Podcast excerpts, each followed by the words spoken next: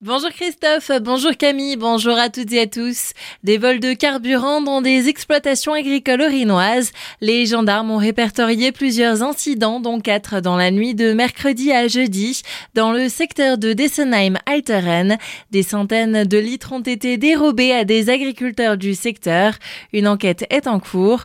En attendant, les forces de l'ordre recommandent de ne pas remplir les groupes d'irrigation.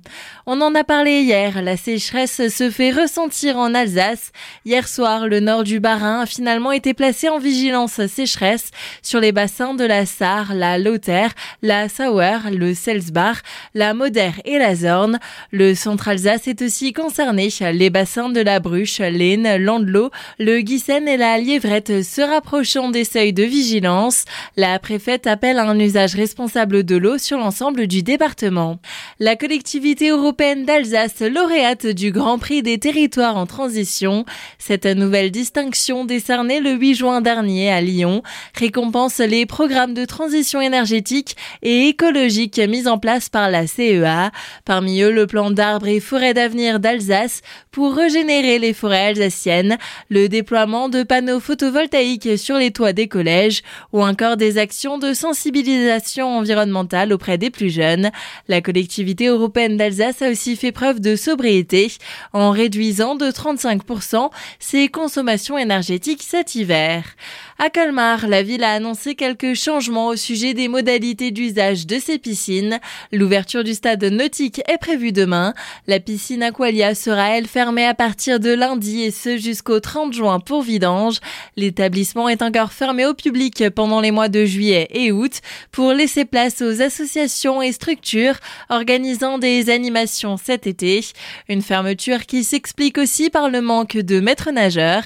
Pour en parler, Julien Gaff, directeur adjoint à la direction des sports de la ville de Colmar. Nous avons en temps normal 10 maîtres nageurs. Actuellement, nous n'en avons que 7. Ces équipes euh, sont renforcées par des saisonniers. Et cette année, eh bien, nous avons fait face aussi à des difficultés de recrutement de ces personnels, ce qui nous amène finalement eh bien, à revoir l'organisation estivale de l'ouverture de nos équipements nautiques. C'est un métier difficile, éprouvant. La formation est très longue, très coûteuse. Et puis, il y a sans doute aussi quelque chose de l'ordre de la rémunération. Je pense que vraiment, au niveau national, il va falloir se saisir de cette question et d'accompagner les collectivités. Sinon, on va être face à un enjeu de sûreté nationale, apprendre à nager, savoir nager, éviter les noyades. En France, il manquerait 5000 maîtres nageurs d'après la Fédération française de natation et près de 1500 noyades ont été recensées lors de l'été 2021 selon Santé publique France. Des propos recueillis par Tom Erga. Même problème du côté de Vitisheim qui va ouvrir les portes de son plan d'eau dès demain. Cette année, la commune manque cruellement de maîtres nageurs au mois d'août. Un poste essentiel sans lequel l'ouverture du site ne peut être garantie. Un appel est donc lancé à toute personne en possession du diplôme de maître nageur sauveteur ou du diplôme de BNSSA disponible pour les périodes du 3 au 7, 14 au 19, 21 au 26 et du 28 au 31 août.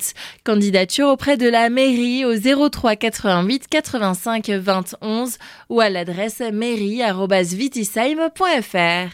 Et enfin, c'est un week-end qui s'annonce très coloré à Turkheim. La FREMA, la Fédération des métiers d'art d'Alsace, y organise son marché des métiers d'art jusqu'à dimanche. Cet événement, nommé de toute matière, rassemble une cinquantaine de professionnels des métiers d'art locaux. Nombre de savoir-faire et de professions seront représentés. Séverine Manouvrier, chargée de projet à la FREMA, nous en parle. Cet événement a été pensé comme un moment convivial de rencontre, d'échange, d'une part les artisans qui sont présents bah, feront des démonstrations en continu euh, de leur savoir-faire sur euh, leur lieu d'exposition. En complément, ils proposeront également des ateliers adultes et enfants à partir de 10 ans. L'idée donc c'est de s'initier à ces techniques et de repartir avec un objet fini avec la satisfaction de l'avoir réalisé soi-même. Le rendez-vous vous est donné dès aujourd'hui jusqu'à dimanche sur le parvis de l'église Sainte-Anne et dans la salle de la Décapole. L'entrée est gratuite.